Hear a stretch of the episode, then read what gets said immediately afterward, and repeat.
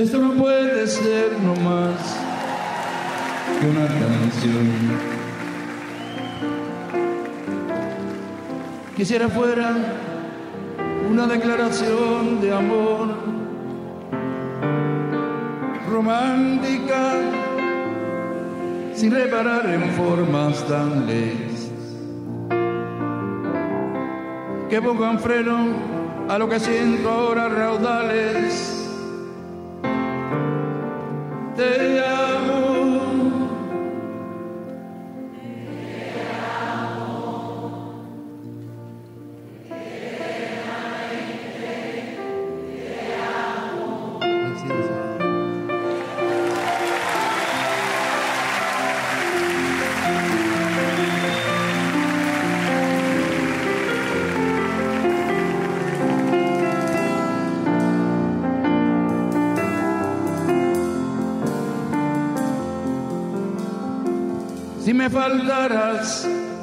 no voy a morirme. Si he de morir,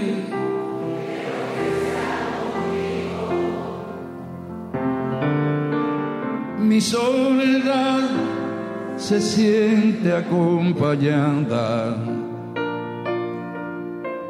Por eso a veces sé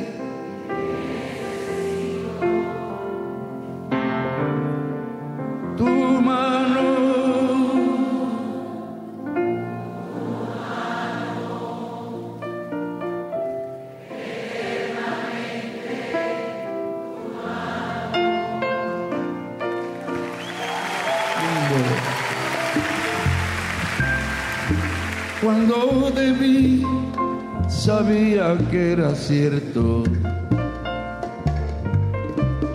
este temor de hallarme descubierto.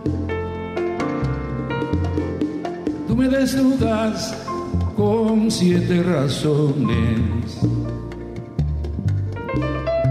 Me abres el pecho siempre que me colmas de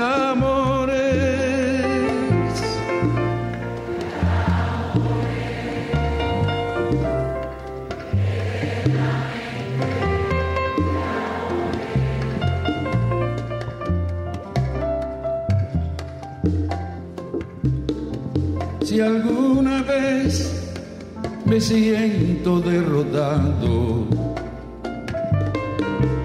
renuncio a ver el sol.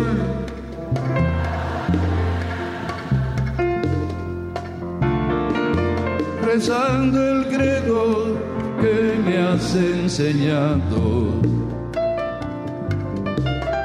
Miro tu cara y digo en la ventana.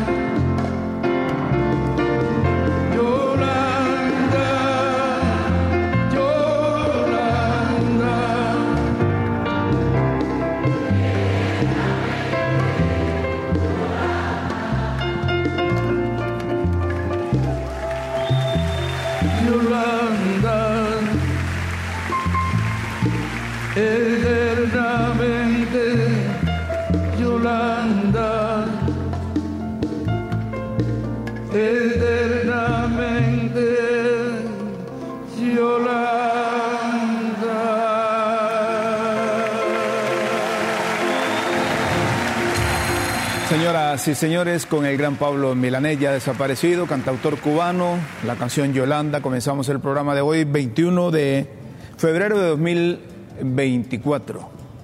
Críticas con café, bienvenido a usted, que está conectado a- al canal 15 en los cables como Tigo, Claro, pero bienvenido a usted también que tiene diferente compañía de cable, pero que está sintonizando el canal de la tribuna LTV. Y no digamos a los hondureños que andan con sus aparatos móviles escuchando la transmisión de LTV a través de, de Facebook Live. Seguimos en el juicio. Actualizamos lo que pasa en Nueva York. 12 profesionales de- de- decidirán el destino del expresidente Juan Orlando Hernández. Ahí hay de todo. Hay abogados, hay artistas, hay ciudadanos de otros países que adquirieron la nacionalidad. Y son los que van a escuchar todos los, los testimonios, todas las deliberaciones. Eligieron 12 más 6, más 6 eh, suplentes por cualquier cosa.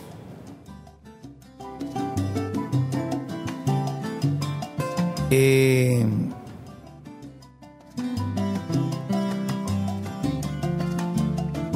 las estrategias las tiene la Fiscalía y las tiene también la defensa. Dicen los defensores de Juan Orlando Hernández que la meta es convencer al jurado que hay dudas duda razonable. De acuerdo con los expertos, el juicio durará unas tres semanas, a lo sumo un mes.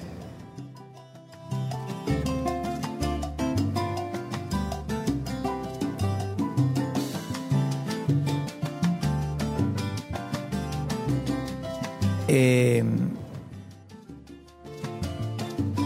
Flavio Lobo, hijo del expresidente Porfirio Lobo Sosa, podría ser un testigo más.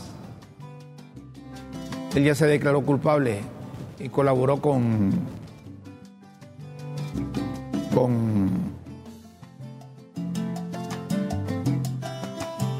con la Fiscalía y con el gobierno de los Estados Unidos.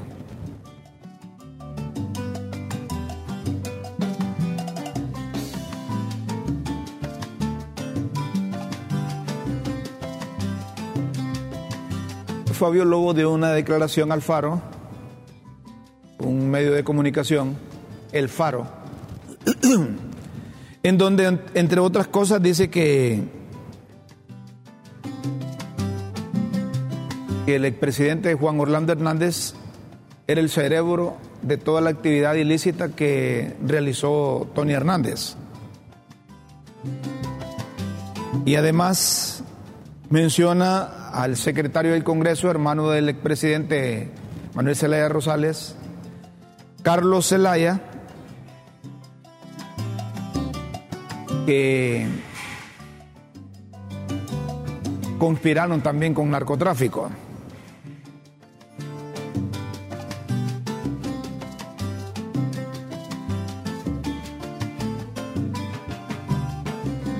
Carlos Zelaya eh, le comunicó al, a El Faro, a periodistas del Faro, y lo ha reiterado hoy.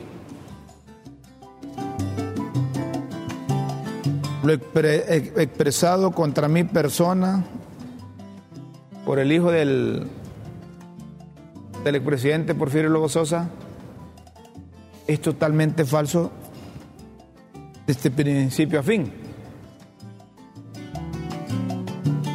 este muchacho, hijo de Pepe Lobo, dijo en su momento, me dijeron en la entrevista que Carlos Zelaya también eh, utilizaba la pista del, del aguacate. Una pista eh, entre oficial y clandestina. Y digo que era oficial porque en la década de los 80 ahí operaban los aviones de los Estados Unidos. Cuando había presencia de la contra revolución nicaragüense en Honduras. Entonces llegaban los aviones de los Estados Unidos para auxiliar a la contra y ayudar a los que trataban de derrocar al gobierno sandinista. Eso fue público. Como hace más de 40 años, ¿verdad? Hace más de 40 años, entonces la gente se olvida. La gente se olvida fácilmente. Eh, cuando la contra dejó de operar, eh, la pista quedó ahí. Pero será la justicia estadounidense que definirá si hay indicios de responsabilidad a lo expresado por el hijo del presidente contra otras personas. Ahí menciona a Carlos, a Carlos Zelaya. Y si las leyes allá son distintas aquí, si por esas cosas de las actividades irregulares o que a la gente le gusta el dinero fácil, si en Olancho hace 30, 40, más de 20 años, hubo personas que se dedicó, dedicó a las actividades irregulares ilícitas, eso quizás para los Estados Unidos eh, ya prescribió, a menos de que hayan nuevas relaciones, nuevos, nuevos elementos, nuevos casos, eh, más vigentes, más actuales, y entonces procedan y hacen relación con lo anterior. Pero yo no sé qué tanto peso podría tener. Eh, que digan, miren, dicen que fulano usó, que fulano usó. Y entonces por eso es que nosotros hoy estamos preguntando, correcto, antes de presentar al porqui, al porqui también va, al porqui, la, esposa del porqui va a declarar. Antes de, de ver esa publicación del porqui, estamos preguntando, ¿penetró el narcotráfico a la sociedad hondureña o solo a los partidos políticos? ¿Penetró el narcotráfico, está bueno eso, a la sociedad hondureña o solo a los partidos políticos? Es la pregunta que formulamos hoy en Críticas con Café. Ahí está el 3355-3619. Difícil que está bien la pregunta, Lishan, porque aquí normalmente solo le echan la culpa a un sector. Aquí dicen, los políticos, los militares, la policía, los periodistas.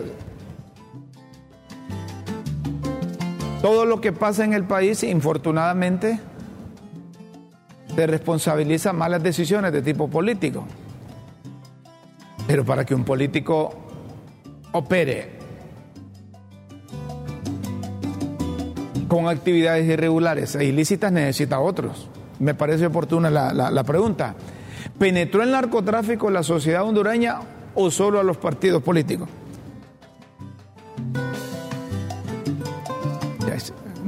con, doña Chila no se puede, dice, ¿cómo no va a penetrar si la misma presidenta reconoció públicamente la otra vez, dice que, que,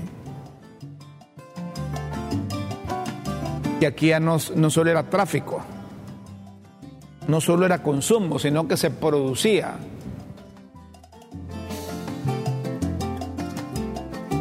Pues dicen que la novia del porqui podría también testificar. ¿Se acuerdan del porqui?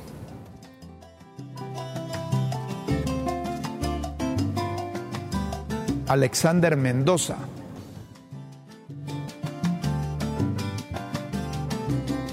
líder criminal de la Mara Salvatrucha, que lo llevaban a un juzgado allá en el progreso fue,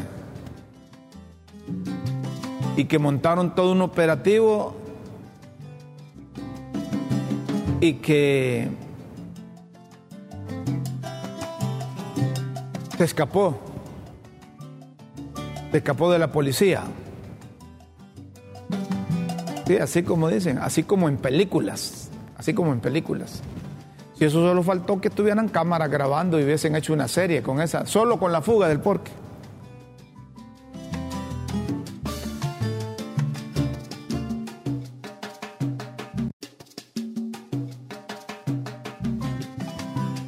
Se supone que todos esos testimonios, todos esos que van a ser eh, testigos, eh, ya fueron analizados, interpretados y discutidos tanto por el Ministerio Público como por los abogados defensores. En la justicia estadounidense no hay sorpresas.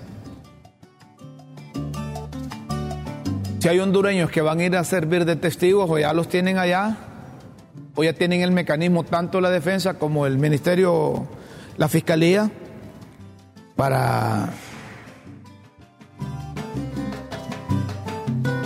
para escuchar.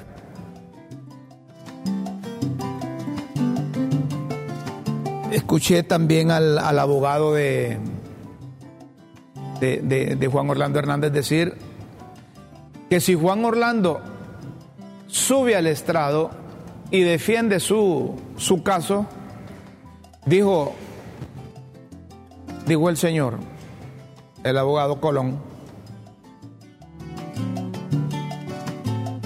que hay 99% de posibilidades, dijo el abogado de Juan Orlando Hernández, que el jurado lo declare no culpable. Si eso es así, ni que fuera hijo de vieja dunda el otro, para, para no dejarse escuchar. Como estrategia le puede servir a la defensa. ¿Por qué? Porque aquí se conoce a Juan Orlando Hernández. Quizás lo conoce la fiscalía, quizás lo conoce la DEA, lo conoce la CIA, lo conoce el, juez, lo conoce la defensa, pero el jurado no lo conoce. Y podrían ser puntos a su favor escucharlo para el jurado aunque las líneas de investigación, las líneas del procedimiento, la documentación, la sustentación, las pruebas, ya están bien definidas por parte de la Fiscalía. Sí le puede servir para el jurado al momento de tomar las decisiones. Al momento de tomar las decisiones. Ese es un caso, ese es un caso que yo estoy seguro que los profesionales del derecho, los expertos en derecho penal, eh, lo analizan, lo interpretan en sus clases, en sus clases, porque es primera vez que se da un caso de esta naturaleza, que se ha convertido en un juicio mediático, que acaparó la atención de los medios de comunicación y que lo hacen, también hay que decirlo así, con mucho morbo porque eh, también los periodistas, no la mayoría, pero algunos, dejaron de ser periodistas y se convirtieron en activistas de partidos políticos.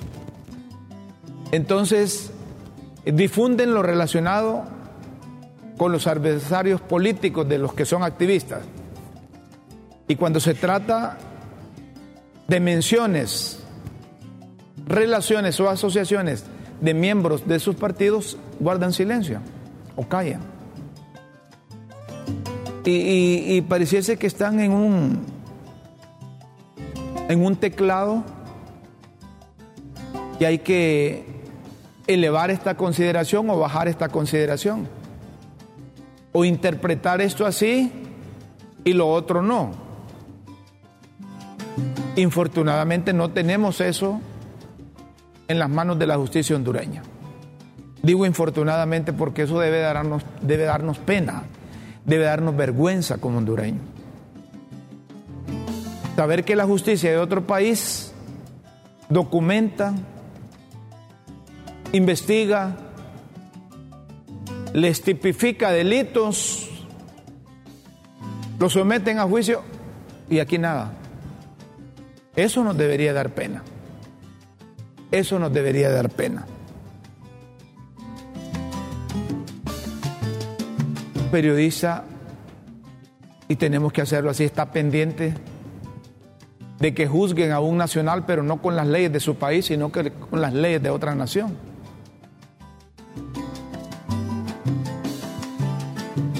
Y aquí no nos eximimos, no hay que eximir a nadie. Aquí somos responsables todos los hondureños, unos más que otros, pero al final todos somos responsables de lo que está pasando en el país. Hemos guardado silencio. hemos sido cómplices por acción o omisión. Cuando seleccionamos o votamos por un cargo de elección popular, no reparamos, no analizamos, no interpretamos, votamos por lo que nos piden el amigo, por lo que nos pide el político, por cómo nos convence un político, pero no tenemos la iniciativa de reparar si realmente el fulano o la sutana merece que nosotros votemos por él. Entonces el ciudadano, el periodista, es responsable de todo lo que hemos tenido. No hemos cumplido el papel de verdaderos auditores en representación de la sociedad. No se concibe como tanto recurso, tanto recurso nacional e internacional que haya destinado para salud, para educación, para generar empleo. Y seguimos siendo un país con un buen porcentaje de hondureños en extrema pobreza. A eso me refiero cuando digo que somos responsables todos. Nosotros estamos preguntando hoy específicamente el tema del, narcotráfico. ¿Penetró el narcotráfico a la sociedad hondureña o solo a los partidos políticos? ¿O solo a los partidos políticos?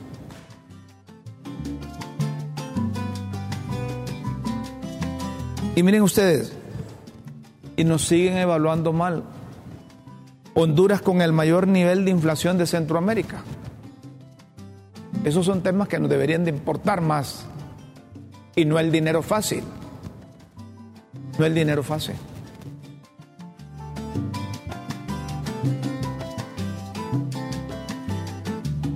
El mayor nivel de inflación en Centroamérica.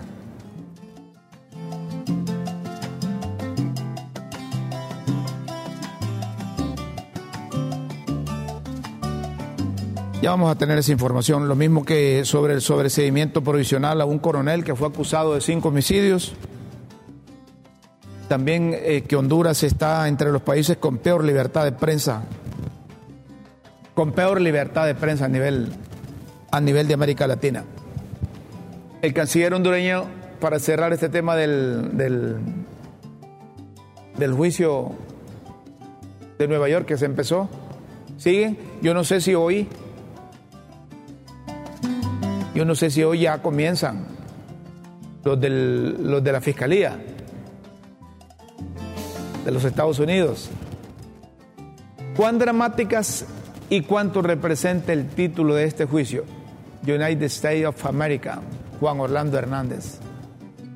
Casi 20 años de construcción de este personaje que creó un narcoestado, fraudes electorales, la destrucción de la institucionalidad, corrupción y sobre todo violencia, inseguridad y el hundimiento severo del pueblo hondureño en la pobreza. Por representa, Juan Orlando Hernández representa, dice el canciller, un esquema que fue apoyado desde afuera para sostener un poder perverso. Fiat justitia rua que se haga justicia aunque caiga el cielo. El canciller.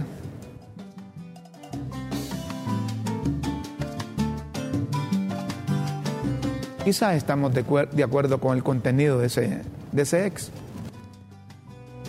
Pero amigo, amigo Enrique Reina, Juan Orlando no actuó solo. Obligó a unos a actuar u otros actuaron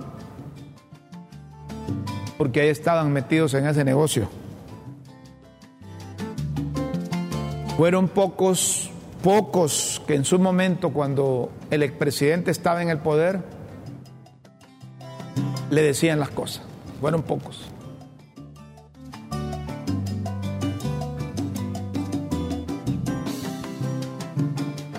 Fueron pocos.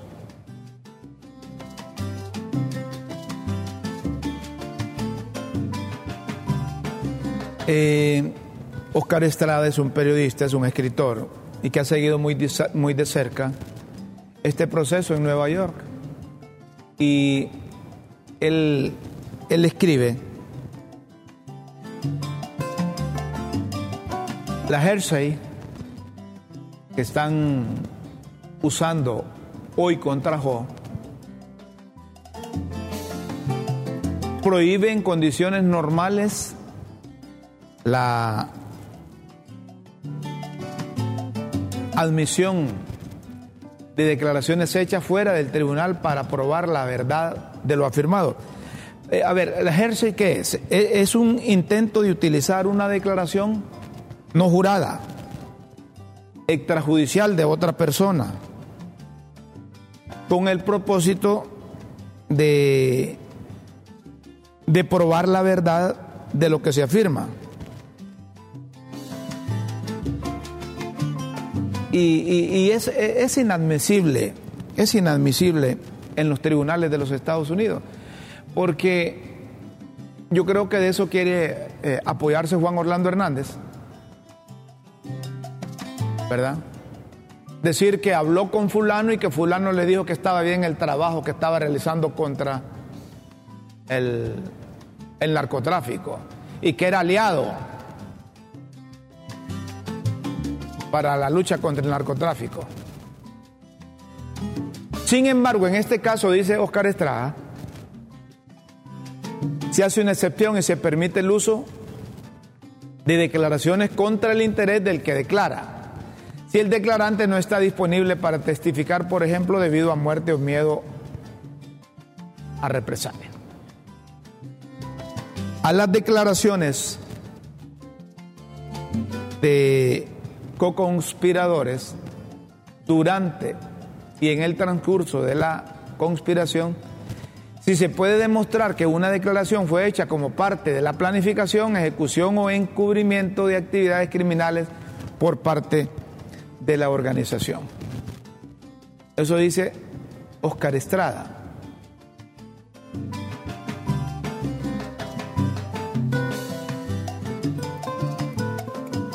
Es cuando entran unas, pueden ser unas declaraciones de mareros o de pandilleros que, que desde aquí facilitaron para que se utilice en el proceso. Puede ser, puede ser. Si la fiscalía las analizó, las interpretó y vio que, y escucha que el Porqui, otro líder de Mara o de Pandilla, menciona a Juan Orlando y que están eh, haciendo o programando algo para hacer esto o lo otro, eso puede. Eso puede. Puede. Pueden utilizarlo. Estamos preguntando Hoy, si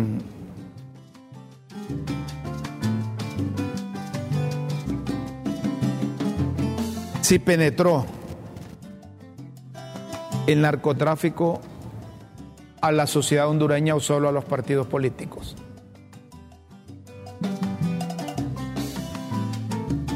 Perfecto le damos, le damos eh, paso a la gente que está interactuando con nosotros, a la pregunta. Tenemos mensajes y a continuación le, le damos lectura. Eso de la condena de no lo dude, don Rómulo, lo van a condenar igual que al hermano. Este país nunca va a cambiar con esta clase política que tenemos. Somos el país más M que hay en el mundo. Mm. Buen día. Penetró a toda la sociedad, a toda la sociedad. Hasta en pueblos pequeños se mencionan a toros, a toritos del narco. Y las autoridades, bien, gracias. Los políticos son los más mencionados por sus roles públicos. Ahí, ahí, déjeme ese mensaje ahí. Dice que, que es raro, es raro que en una comunidad, en un municipio, que en un pueblo, no hayan pequeños pequeños proveedores, vendedores de, de estupefacientes. Ahí cuando dice este señor, se mencionan toros o toritos del narco y las autoridades, bien, gracias. El narcotráfico en cualquier parte del mundo opera con la complacencia de las autoridades. Y en las principales ciudades del país, las autoridades, tanto militares como policiales, y no digamos de investigación, ellos saben las zonas, conocen, identifican las zonas donde más opera el narcotráfico y el crimen organizado. Entonces a lo mejor por eso, a lo mejor por eso vemos a la policía que anda en otras actividades y vemos a las Fuerzas Armadas que andan en otras actividades, porque no se quieren meter de lleno a esas, a esas cosas. Y Corrales dijo, y los bancos y los abogados y los empresarios, y yo solo, Juan Pueblo se salva, votamos por eso porque no sabemos los largos que son. A ver, si Corrales dijo, y los bancos y los abogados y los empresarios, y yo solo, Juan Pueblo se salva, votamos por eso porque no sabemos los largos que son. Bueno. Eh, pero por favor, señor periodista, los narcos están en todos los negocios infiltrados y en todos los gremios. Hay que tener mucho, pero mucho cuidado. ¿Cierto? ¿Penetró el narcotráfico en la sociedad hondureña o solo a los partidos políticos? Buen día, claro que el narcotráfico está en la sociedad. Si no, mire usted cómo rebotan las camionetas Prado en las calles. Miren, decir, déjenme eso de las camionetas Prado. Déjenme eso de las camionetas Prado. ¿Y cómo es que, que, los narcos y esa gente anden en esos camiones de lujo blindados? ¿Y, y dónde compran esos, esos, esos vehículos? ¿Y cómo no hay ninguna relación de investigación? Porque si un narcotraficante va, va con dólares a comprar en efectivo una camioneta y la va a blindar, todo ese proceso debe quedar registrado. ¿Ah? Y, eso es los bancos, a ver, ya, ya me están abriéndose. ¿Dónde tiene el dinero el, el narco? ¿En qué banco?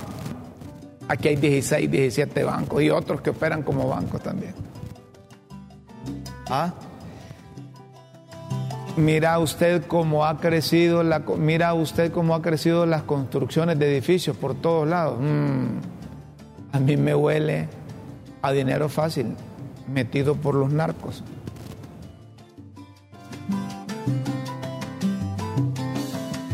¿Los qué? Ah, miren, los de Doña Chila. Aquí hay cargos de todos lados y venta de vehículos en todos lados. Ah, pero el lavado de vehículos. Los tentáculos del narco están en los partidos políticos, los gremios profesionales, etc. Entonces está en toda la sociedad hondureña. Lo malo es la duda, don Rómulo. ¿Penetró el narcotráfico a la sociedad hondureña solo a los partidos políticos? Claro que esto ya está fuera de control, señor. Honduras es un narcoestado. Todos sabemos eso. A ver, un mensaje. Sí penetró en la sociedad. Sí penetró en la sociedad. Eh, los del señor Zelaya ya ha sido mencionado. Acuérdese que el periodista Romero lo dijo con pruebas. No es extraño que se niegue. Así lo hacen todos. Eso es cierto. Aquí públicamente nadie ha tenido valor. De esos que fueron enjuiciados o ya condenados en los Estados Unidos de reconocer que eran narcotraficantes. El narcotráfico penetró en la clase política, en la empresa privada, en las Fuerzas Armadas, en el deporte y hasta en la iglesia. Soy Jonathan de este Comayagua. esto de la droga penetró a la sociedad hondureña, tristemente. En la gente. Hola. El presidente de El Salvador es muy diferente porque el pueblo, porque es el pueblo que lo quiere. Así quisiéramos un presidente acá en Honduras. No, pero el presidente de Salvador es un lepero también que violó la constitución para la reelección. Estaba bien los primeros cuatro años. Yo estaba de acuerdo. Ya todo lo que haga ahora es al margen de la ley, porque utilizó el poder para seguir. No, no, no me hagan hablar más, solo estoy leyéndola. Con esas declaraciones del hijo de Pepe Lobo, alisten las maletas, Carlón y Mel. Tienen más clavos que una ferretería. ¿Mm? Miren, déjenme, de ahí, déjenme eso ahí. Ese, ese, ese, con esas declaraciones del hijo de Pepe Lobo, alisten las maletas Carlón y Mel. Tienen más clavos que una ferretería. Ellos deben saber. Ellos deben saber si se han metido o no. Y ellos deben de demostrar. Y, deben de demostrar primero aquí, hombre.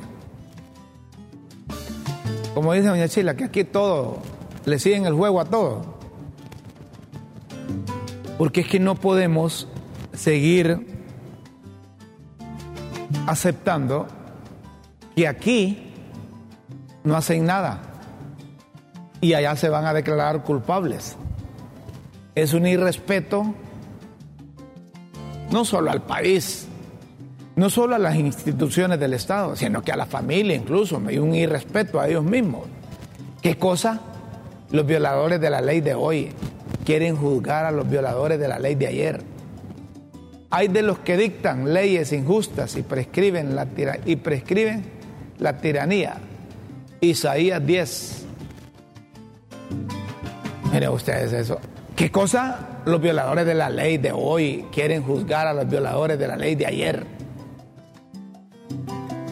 Hay de los que dictan leyes injustas y prescriben la tiranía.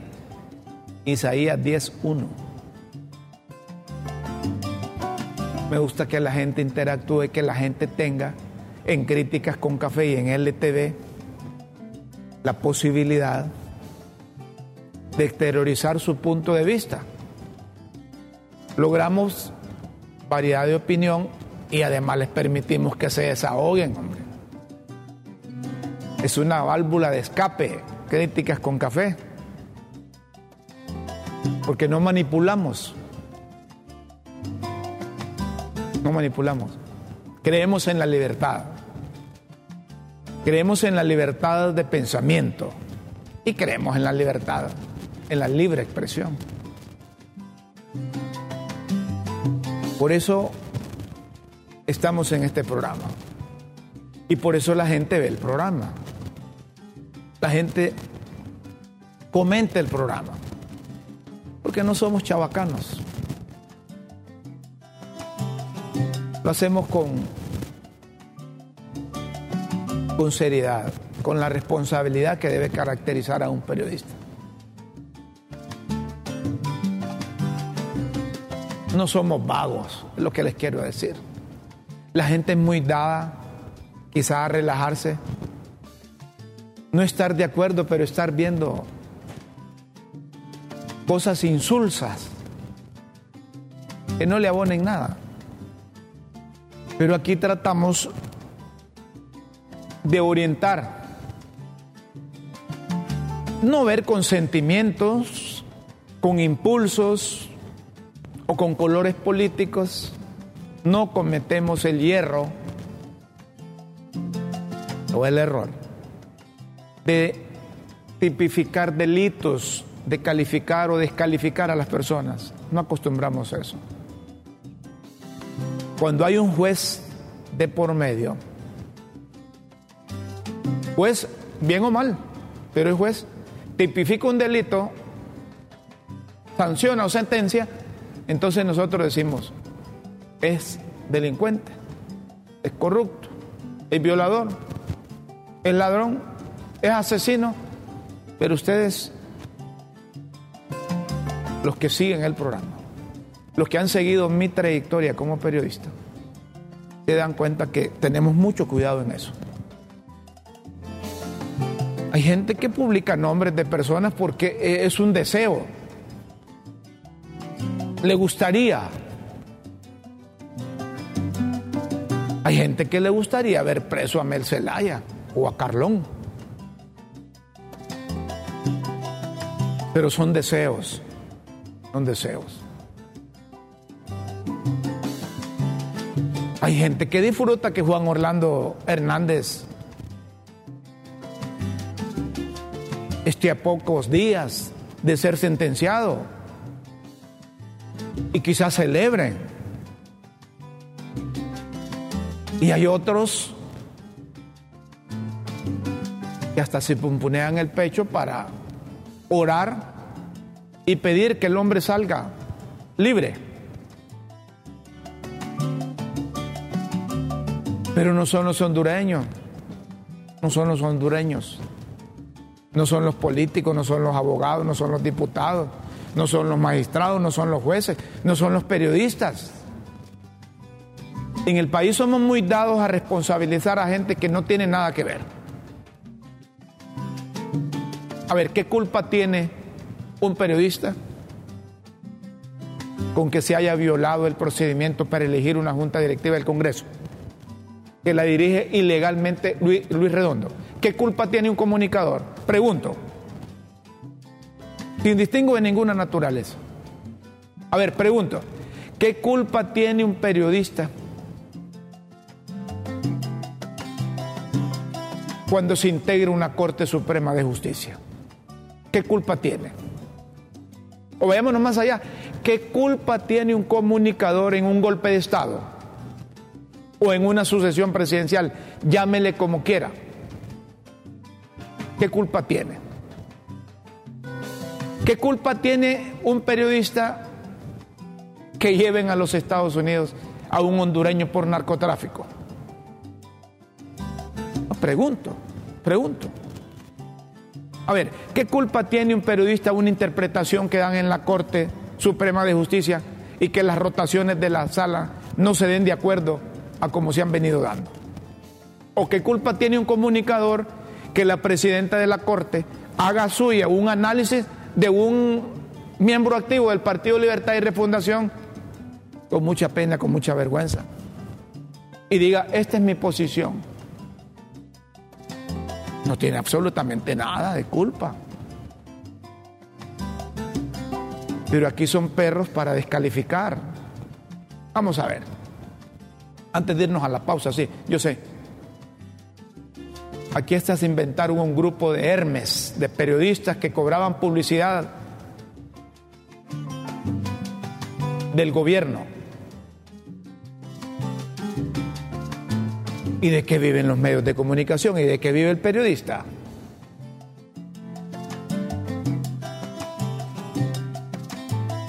¿Acaso le decía un amigo,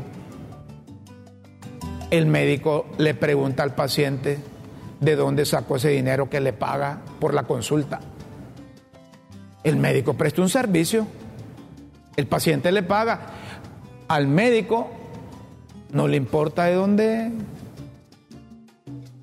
de dónde el paciente obtuvo el dinero, porque le está pagando por un servicio. Así fue en el caso de los periodistas. ¿Qué sabe el periodista de dónde el gobierno saca el dinero para pagar la publicidad? Y eso lo pagan todos los gobiernos. Pero no, como había que descalificar a periodistas, decirle periodistas corruptos, periodistas de los Hermes, vendidos, pereré, pereré, pereré, y eso lo, lo estigmatizaron, lo dejaron ahí. Es como el bolo. ¿Verdad? Como el bolo. Aquel borrachín empezó a beber, dejó de beber y nadie le cree. Pero no, aquí nos conocemos todos.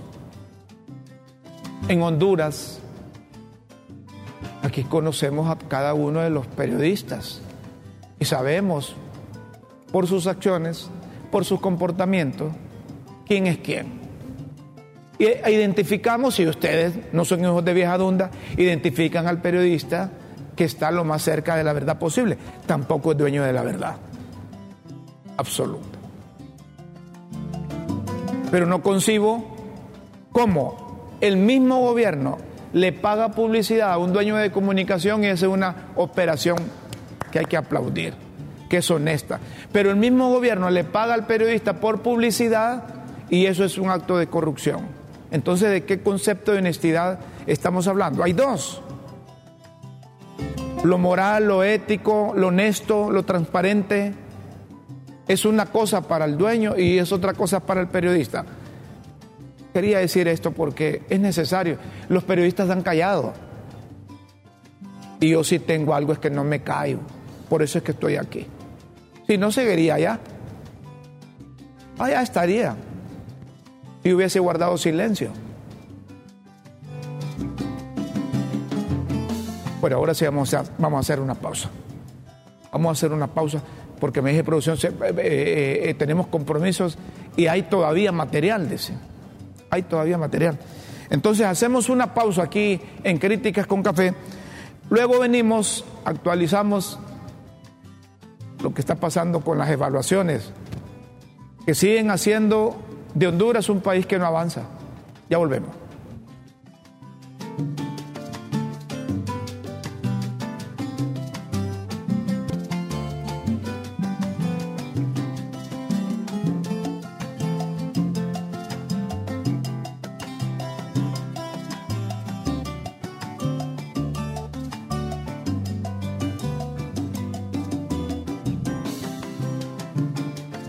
Señoras y señores, llegó el Veruno, gana uno de los 10 viajes dobles, todo incluido a Nueva York, Río de Janeiro o Madrid. Además, podrá ganar más de 100 mil premios al instante y un millón de multipuntos Cuscatlán por tu consumo en uno pronto y uno lubricantes. Recibirás cupones para participar.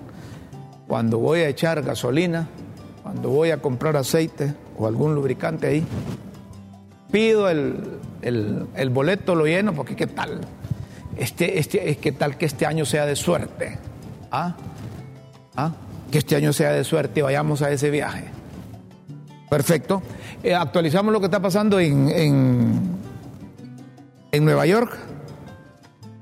Eh, se abrió. Se abrió el juicio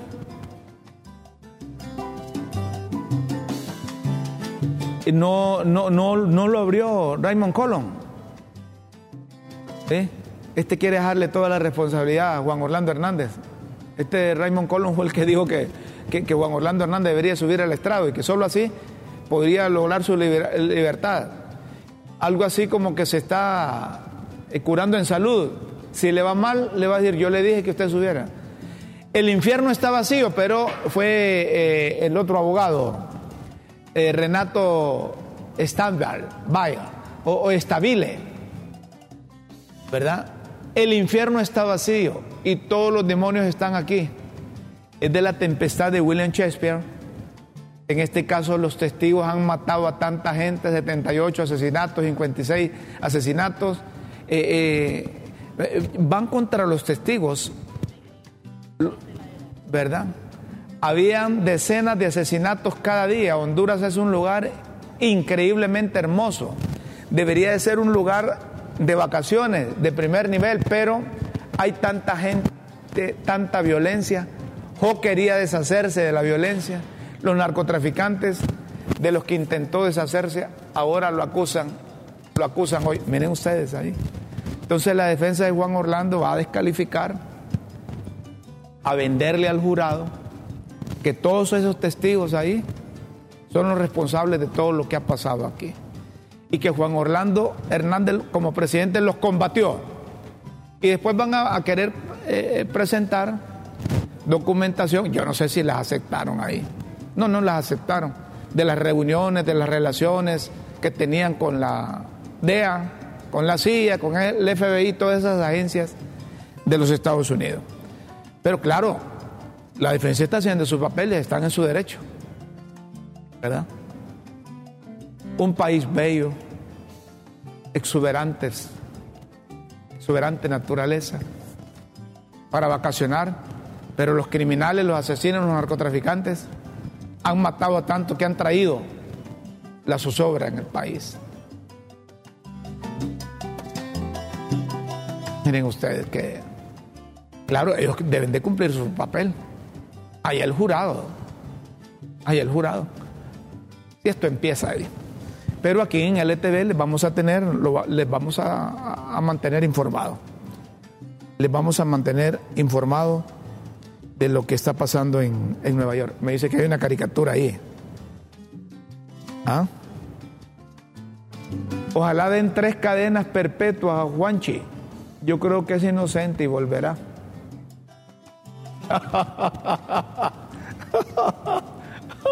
Está bueno eso. ¿Ah? Aquel anda filizón, va, conduciendo su vehículo. Ojalá que le den tres cadenas perpetuas a Juanchi. Entonces le dice su acompañante, el copiloto, le dice, yo creo que es inocente y volverá. Entonces la bajó del carro. Así está la sociedad. Así está la sociedad. Me dice un vecino, siempre me para cuando voy saliendo y me dice, Rómulo, solo quería decirle algo, ¿sí? Y a mí, ¿a mí qué le digo yo? A mí qué me importa si dejan en cadena perpetua a Juan Orlando o lo, o lo, o lo traen de nuevo a Honduras. Seguido me dice, consígame chamba. Eso es lo que quiero. Claro, yo estoy seguro que el 99% de los hondureños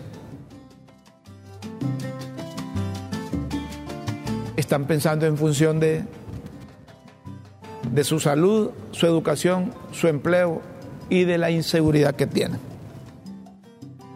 Y de la inseguridad que tienen. Que no les importa lo que... Claro, los que andan en política los de libre quieren que lo, que lo dejen cadena perpetua, dos, tres, cuatro cadenas perpetuas. ¿Verdad que les dijimos? Y los del Partido Nacional quieren que lo suelten porque ya ves que eran inventos de libre. Así nos tienen. Papos nosotros. Va. Ah, ustedes y esa publicación que hace doña Rebeca Lisette Raquel Lobando, presidenta de la Corte. Ah donde yo nunca había visto esto. En vez de la presidenta elaborar un escrito, sí lo puede hacer, ¿verdad? Sustentar, argumentar por qué hizo esas rotaciones. Pero no. Rodil Rivera Rodil, que es miembro activo del Libre, hace un escrito, se lo manda a ella y la doña lo publica y dice, comparto carta enviada por el distinguido abogado y notario Rodil Rivera Rodil. Y desde cuando Rodil Rivera Rodil es intérprete de la Constitución, ¿saben lo que ha hecho esta señora, presidenta de la Corte, al publicar eso?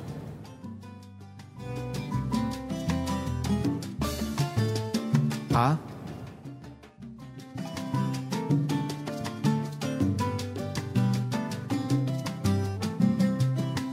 Máxime si tomamos en cuenta que de acuerdo con la ley a quien corresponde interpretar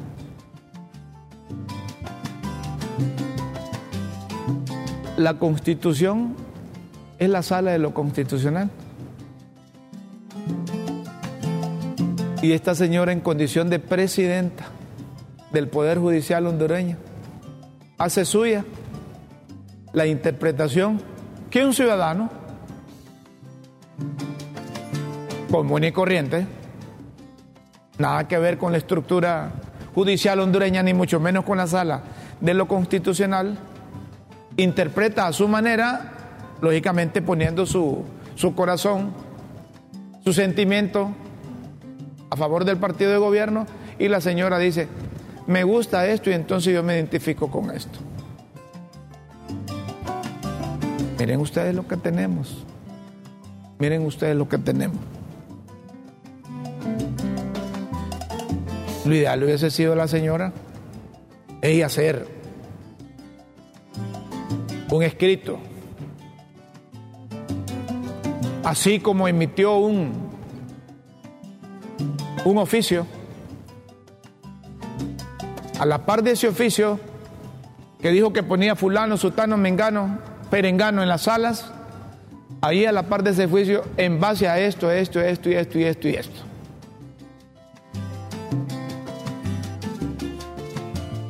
Sino que alguien le hizo ese escrito en base al artículo tal, tal, tal, tal, no, pero sopesaron. Miren, cuando las decisiones se toman por consenso, no fallan, hombre. Pero cuando le damos rienda suelta a lo unilateral, trae consecuencias. ¿Qué le costaba a la señora reunir a los 15? Y no es que se llevan unos a otros, que son amigos, que se conocen. Les hubiera dicho, mire, ayúdenme en esto, necesito las dos terceras partes de los votos para reformar esta cosa, porque yo quiero poner a esto, este, este y el otro. Convénzalos, no imponerse.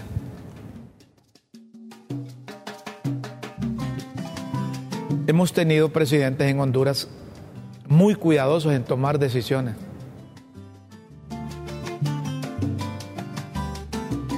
Eh, siempre consultaba primero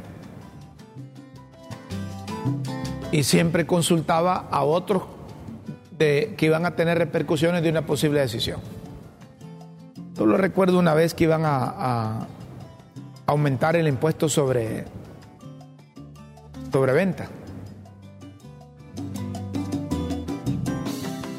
En Consejo de Ministros les adelantó algo y les advirtió, miren, vamos a hablar con el sector privado, vamos a hablar con los industriales, vamos a hablar con estos, los economistas, vamos a hablar con los colegios profesionales y vamos a plantear si miramos que hay argumentos que digan todo lo contrario, no va a la medida. Así es que les pido que guarden la compostura del caso porque no podemos tomar una decisión sin consultar a las partes. Y vino un baboso, como siempre le gusta, hay gente que busca sobresalir para que los periodistas digan que es informado. Y a este servidor le di una declaración que venía un aumento de impuestos sobre venta. Ay, como periodista para mirar noticia, yo la publico. Si más había tardado yo en terminar la, la publicación, cuando ya el presidente de turno había despedido a aquel porque no respetó lo, lo, lo, que habían conversado. Y costó después convencer a los sectores para que aceptaran ese aumento de, del impuesto sobre venta. Les traigo a colación esto porque aquí somos muy dados en tomar las decisiones apresuradas, sin medir el impacto que se va a tener. Pues cuando las cosas se hacen ordenadamente, no importa que lleven más tiempo, pero cuando se, deciden y se aplican, todos aceptan. Pero aquí el hondureño está cansado de la imposición, está cansado de la imposición. Entonces, ¿qué le costaba a la presidenta de, de la Corte Suprema de Justicia reunir a los 15? Mire, abogado, ayúdenme en esto, en esto, en esto. Si, las mujeres tienen labia para hacer eso, pregúntenle a Sonia Marlina Dubón. Sonia Marlina Dubón es buena profesional del derecho, pero le entiende a esas cosas.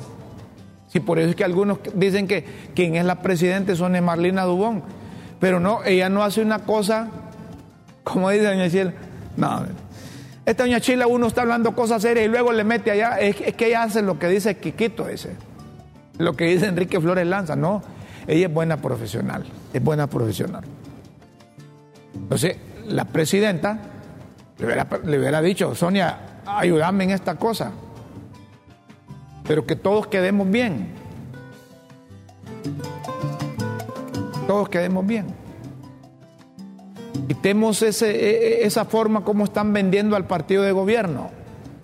Que al partido de gobierno todo el mundo que, no son de, ellos, que no son del partido de gobierno, dicen, eso se quieren quedar, eso quieren estar en una constituyente a la fuerza, así como hicieron en el Congreso. Claro, esos antecedentes le permite a cualquier ciudadano pensar que el libre puede hacer esto o lo otro. Natalie Roque. Natalie Roque. secretaria de, Derechos Humanos es más daño que bien que le ha hecho al, gobierno de Doña Xiomara. Ella ha publicado que hace seis meses compartí públicamente información personal sobre mi salud al haber debutado con diabetes. En este momento hacía reflexiones sobre el necesario autocuidado y luego, anteponiendo la responsabilidad, no cumplí ni la mitad del reposo mínimo indicado. A finales de 2023 mi situación de salud volvió a complicarse.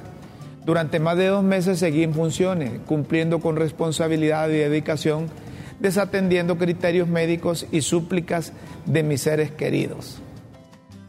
Finalmente, me ha tocado someterme al criterio básico. La salud es primero. Informo que hace varios días me encuentro bajo reposo e incapacidad médica, legal. Agradezco a la presidenta Xiomara Castro y al asesor presidencial Manuel Zelaya su apoyo y solidaridad. Es lamentable que se tergiverse tanto la información relativa a la situación de la Secretaría de Desarrollo, no, de Derechos Humanos. Por ello, de forma responsable informo sobre la razón que me ha obligado a separarme de mis funciones temporalmente por motivos de salud. Agradezco también a todo el equipo de la Secretaría que durante este último mes, sin acceso a las instalaciones, se ha mantenido trabajando de forma comprometida para mantener la actividad de la institución. De acuerdo con esa publicación, a veces damos cosas en la vida por sentada. La salud principalmente hace unos días debuté por todo lo alto con diabetes. Sí, yo. Sí, así de delgada y saludable que me, que me, que me veía. Hay factores genéticos y factores desencadenantes. Dejé pasar unos meses sin chequeo y no tuve los cuidados pertinentes. He tenido altas cargas de estrés laboral. Claro, claro. No queda más que bajar el ritmo, concentrarse en recuperar mi salud y generar conciencia. La diabetes es pandemia silenciosa más peligrosa de nuestros tiempos. De acuerdo con usted, señora ministra, es una muerte silenciosa, son muertes silenciosas la diabetes. Debe cuidarse. Y primero la salud, debe cuidarse. Pero en el cumplimiento de su responsabilidad, no lo ha hecho bien, porque sus acciones han sido interpretadas como acciones para favorecer solo derechos humanos del partido de gobierno. Y ahí se desnaturalizó esa secretaría. Es inconcebible cómo un gobierno que entró a administrar los destinos del país por su lucha en pro del respeto a la vida y a los derechos humanos, en la propia Secretaría de Derechos Humanos se estén violando los derechos. No tiene antecedentes eso. Esto es más, le violan los derechos a los propios miembros del partido de gobierno. Eso es más grave todavía. Ahora, yo no sé qué va a pensar la presidenta, qué va a hacer la presidenta. No es que la han sacado ahí. Pero si se ha retirado, deberían de retomar las conversaciones entre el secretario de, de gobernación y el grupo de empleados a quienes se les están violando sus derechos. Si habían nombrado al señor ministro de Gobernación para dialogar con los quejosos, lo lógico es que la secretaria de Derechos Humanos, Natalie Roque, se hubiese hecho a un lado y esperar la resolución y apoyar esa resolución. ¿Eso de acuerdo? Pero no, más bien alteró ese tipo de conversaciones, de diálogos instruidos por la presidenta de la República. La señora necesita empleo, claro, ella está enferma, hay que ser solidarias con ella. Si la presidenta ha sido solidaria con esa dama, muy bien, lo aplaudimos. Si el expresidente Manuel Zelaya como coordinador del Libre ha sido solidaria con ella, también aplaudimos. Porque el ser humano cuando está atravesando por quebrantos de salud y no digamos padecer de una enfermedad como la diabetes, lo menos que necesita es solidaridad. Y ahí se ven sus propios, quiénes son sus amigos. Ella necesita el empleo, hay que ayudarle, pero no en detrimento, no en detrimento de los empleados de la Secretaría, de quienes son sus subordinados que merecen también que se les respete sus derechos. Es cosa de, sentarse. Y, los políticos son fríos. Y yo conociendo a Manuel Celaya Rosales, él es frío para tomar decisiones. Si es bien o mal lo que le está haciendo, ¿qué pesa más?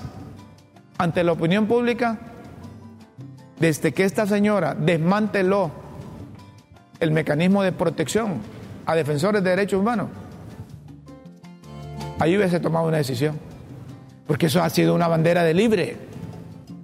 Sí, hombre, ha sido una bandera de libre, sí. Y no pueden en la llanura decir una cosa y en el poder otra. No pueden.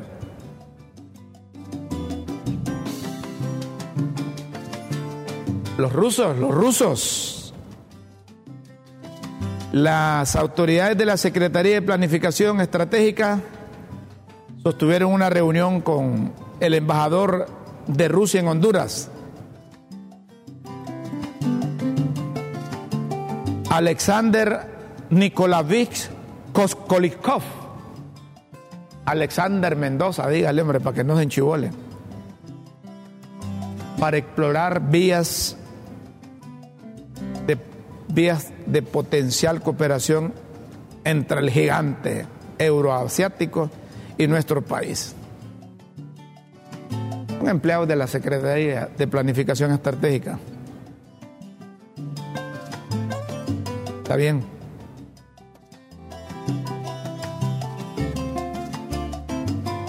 El, secretario es feliz codeándose con quien él cree.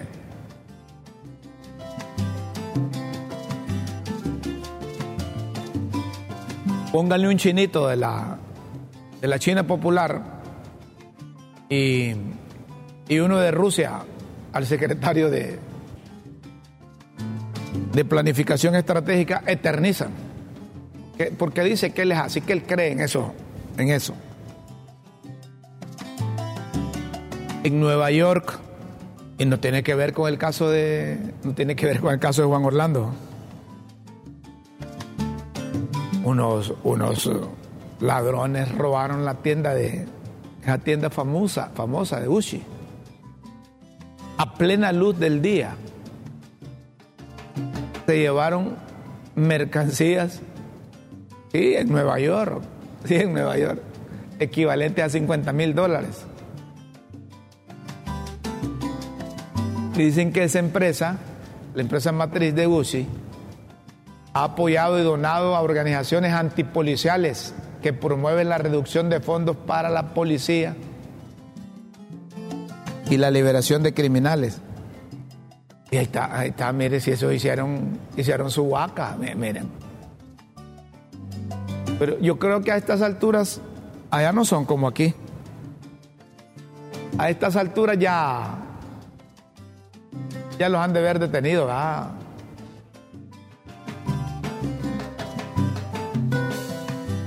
Allá en Estados Unidos no lo pueden detener por más de 24 horas. Sí, pero si no hay acusación. No, no. No, no, no. Sí, pero esa no, eh, si lo agarraron con las manos en la masa y ahí los detienen, eh, ellos son acusados por robo a mano armada. Ese es un delito. Eh, lo que pasa que, que, al igual que en el país, nadie puede ser detenido sin ser oído por más de 24 horas. Esa es otra cosa. No, pero si son ladrones. Los encontraron con las manos en la masa. ¿Ah? Hay que, hay que arrimarlos. Hay que arlemarlos. Antes de las pildoritas, Chano Rivera dice que va en serio con ese partido, hombre. ¿Ah? Eh, ¿Cómo se llama? El partido en formación de Chano. Ah, cambiemos. Chano Rivera dice que, que ya tiene listo un busito. Chano. Ya mandó a pintar un busito. Lista la, lista la combi de Chano para recorrer el país. En una combi de la década de los ochentas. Esos carros calientan bastante, ve, no te dejes parado ahí, Chano. Se movilizará por todo el país. La combi fue pintada con los colores magenta y azul bandera que son los colores oficiales del partido de información Cambiemos. Mire, doña Chila, no es que, no es que e, ese color es fucsia, es del color de, la comunidad lésbico, gay, transexual, que usted dice que Chano está apoyado por esa comunidad. No, no, no, ese es otro color. El color es magenta y azul bandera, que son los colores oficiales del partido de información Cambiemos. Chano iniciará este viernes sus recorridos por todo el país Ah, bueno. Eso parece el color de los buses que dijeron los transportistas que iban a pintar, ¿verdad?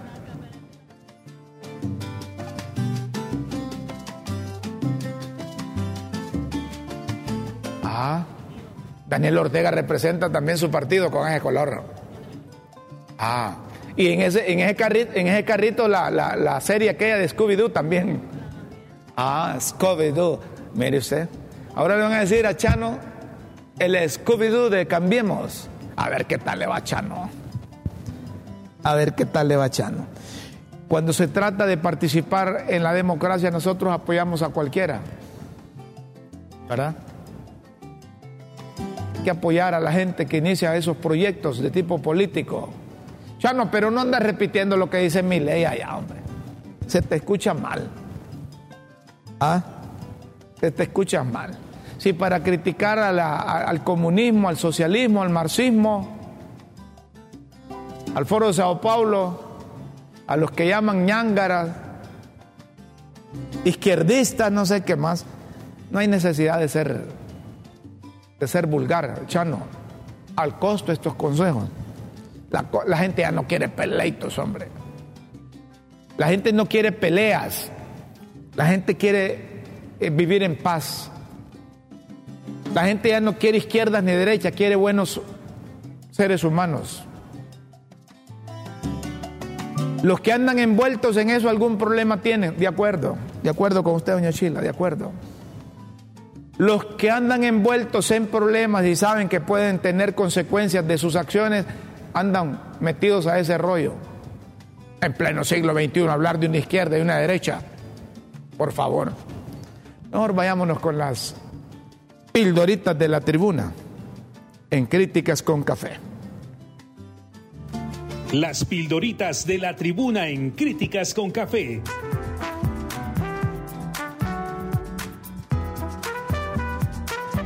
Textos que enseñan y orientan a quienes quieren aprender.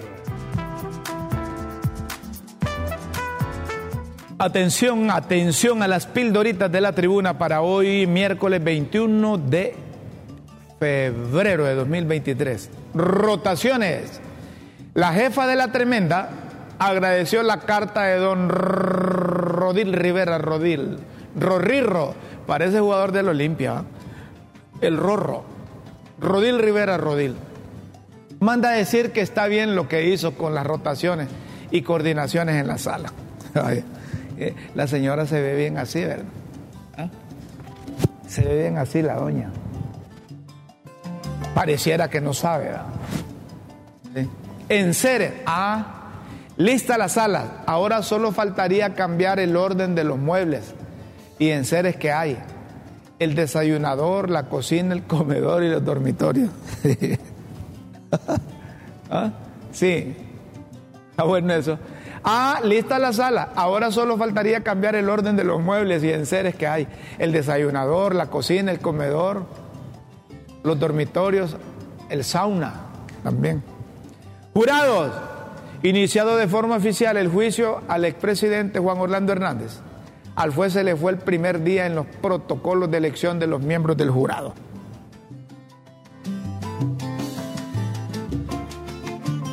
Semanas.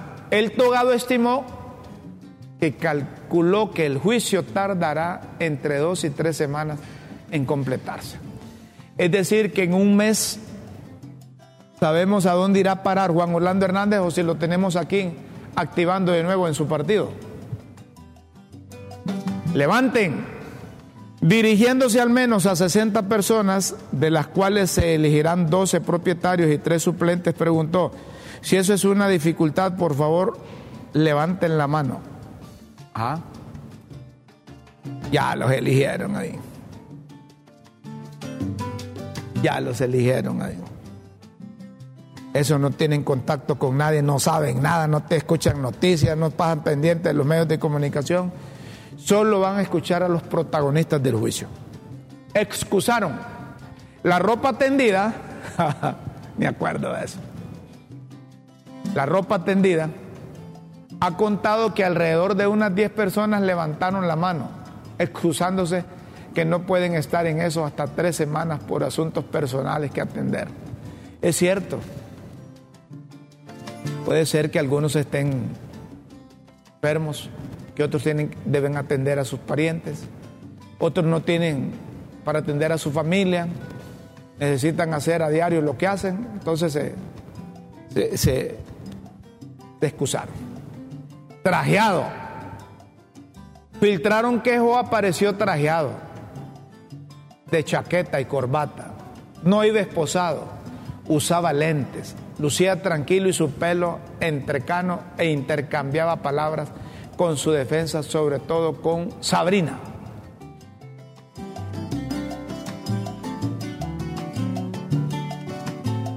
¿Cómo es que se llaman esas personas que, que siempre se mantienen? Que lo primero es la, la petulancia, la ínfula de grandeza, la soberbia, ¿Cómo se llaman? Ahí sí, ¿se acuerdan ustedes? Me dicen. Duda. Antes de ingresar, al abogado defensor le preguntaron, ¿qué tan seguro está que vaya a salir en libertad? 100% contestó. Seguro, aquí en Estados Unidos la meta es convencer al jurado que hay, que, que hay duda razonable.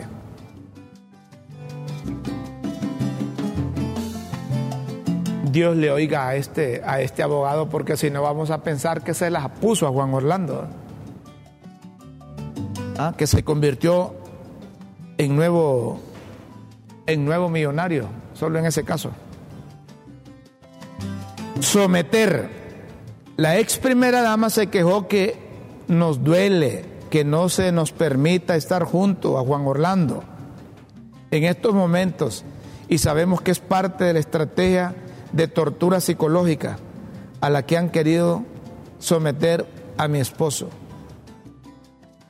La señora ya está en las últimas con su mecanismo. Ya hizo lo que tenía que hacer como esposa. Ahora solo esperar lo que diga el jurado.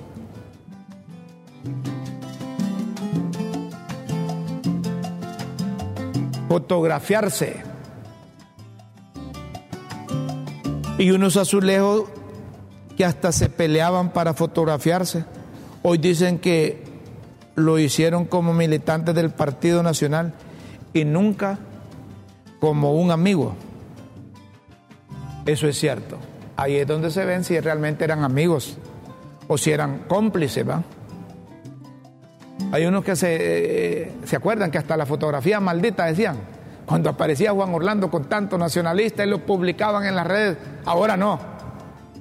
No son Juan Orlandistas, ahora son nacionalistas. Todo lo que hizo él lo hizo a título personal. Y él les ayudó en sus cargos políticos, les ayudó en, su, en la administración pública, les dio chamba, les dio esto, les dio lo otro. Y ahora no lo conocen.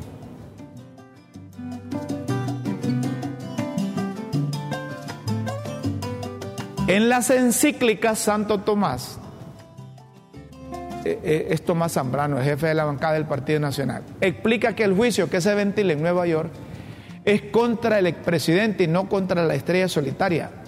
pero que se solidariza con Jo y su familia. Bueno, por lo menos este tiene, tiene todavía el, el valor de solidarizarse con Jo y su familia. Lo que deben buscar los nacionalistas es quitarse ese mote que tienen allá en Estados Unidos, que el Partido Nacional, esto lo dice Roberto Ramón Castillo, está considerado una estructura criminal allá.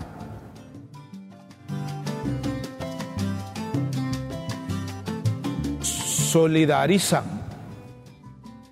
Canta, pendientes de cuáles serían los primeros testigos de línea listos a entonar, ya sea con galío de tenores o sopranos. En el Honduras canta. Pueden haber sorpresas ahí, en ese juicio. Acuérdense que ahí todos los que van a desfilar como testigos, todas las pruebas incluso las saben todos, ¿verdad? Por eso es un debido proceso, porque tanto la defensa como la fiscalía conocen de lo que se va a tratar ahí. Todo va a depender de las estrategias que tenga la fiscalía y la estrategia que tenga la defensa. Señoras y señores, si ustedes quieren seguir leyendo las pildoritas de la tribuna e interpretar entre líneas su verdadero significado, solo ingrese a www.latribuna.hn. Los esperamos en una próxima emisión de Las Pildoritas de la Tribuna en Críticas con Café. Todo por Honduras.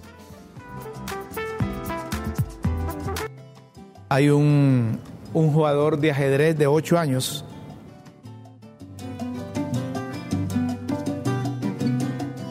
eh, de Singapur. Hizo una historia al derrotar al gran maestro polaco Stop o Stopa de 37 años, convirtiéndose en el jugador de ajedrez más joven en vencer a un gran maestro en ese torneo. Miren ustedes. ¿Ah? Miren ustedes. Vamos a finalizar el programa, señoras y señores, con esta publicación de Bruno Rodríguez, el canciller de Cuba. Expresamos todo nuestro apoyo al presidente, al presidente de Brasil, Lula, quien fue declarado persona non grata en Israel. Por eso es que rompió con Israel, Lula. Lo, que, lo acompañamos en la incansable denuncia del genocidio, el exterminio y el apartheid que sufre el pueblo de Palestina en Gaza a manos de las fuerzas israelíes. Y el mismo mensaje envió el expresidente y coordinador de Libre Manuel Zelaya Rosales en su cuenta oficial de ex.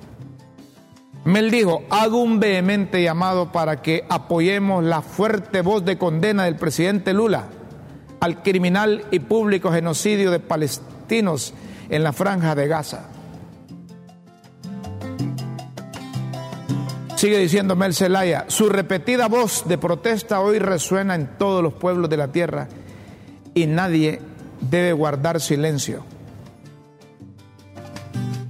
Ah, ya, me interrumpieron a Luis ahí, póngame el de, el Mel Zelaya ahí, también sobre el mismo, para que finalicemos. ¿Ah? ¿No lo tiene?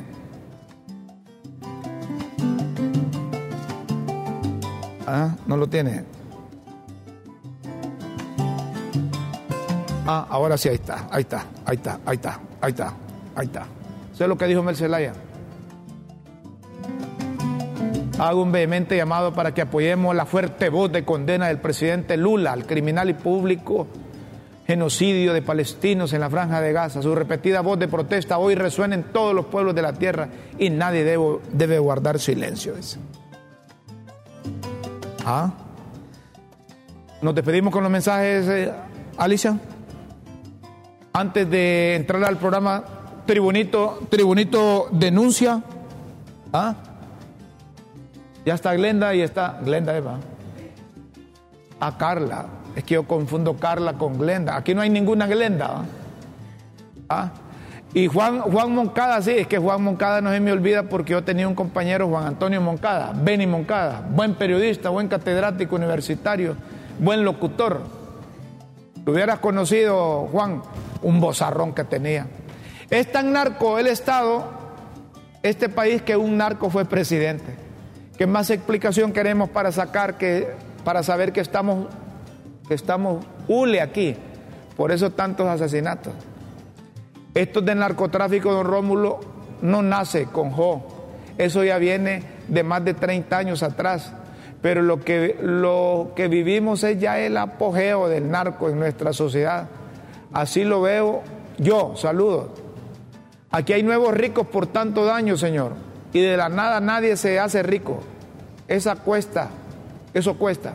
Pero con dinero sucio es rápido ascender a los niveles de la vida. ¿Qué opina usted?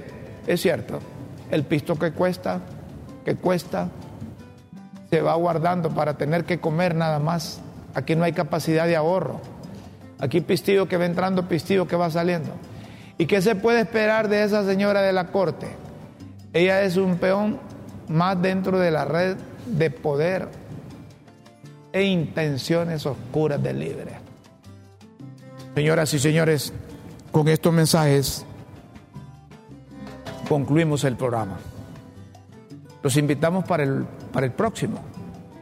Deje de andar fumando, hombre. Deje de andar bebiendo. Deje de consumir marihuana. Deje de ampliarse los agujeros de la nariz, las fosas nasales con la cocaína. Eso es dañino. Daña su salud, daña su familia y daña al país. Nos vamos. Con Dios siempre en vuestras mentes y en nuestros corazones. Disfruten la mañana, el mediodía, la tarde, la noche. Adiós. Adiós.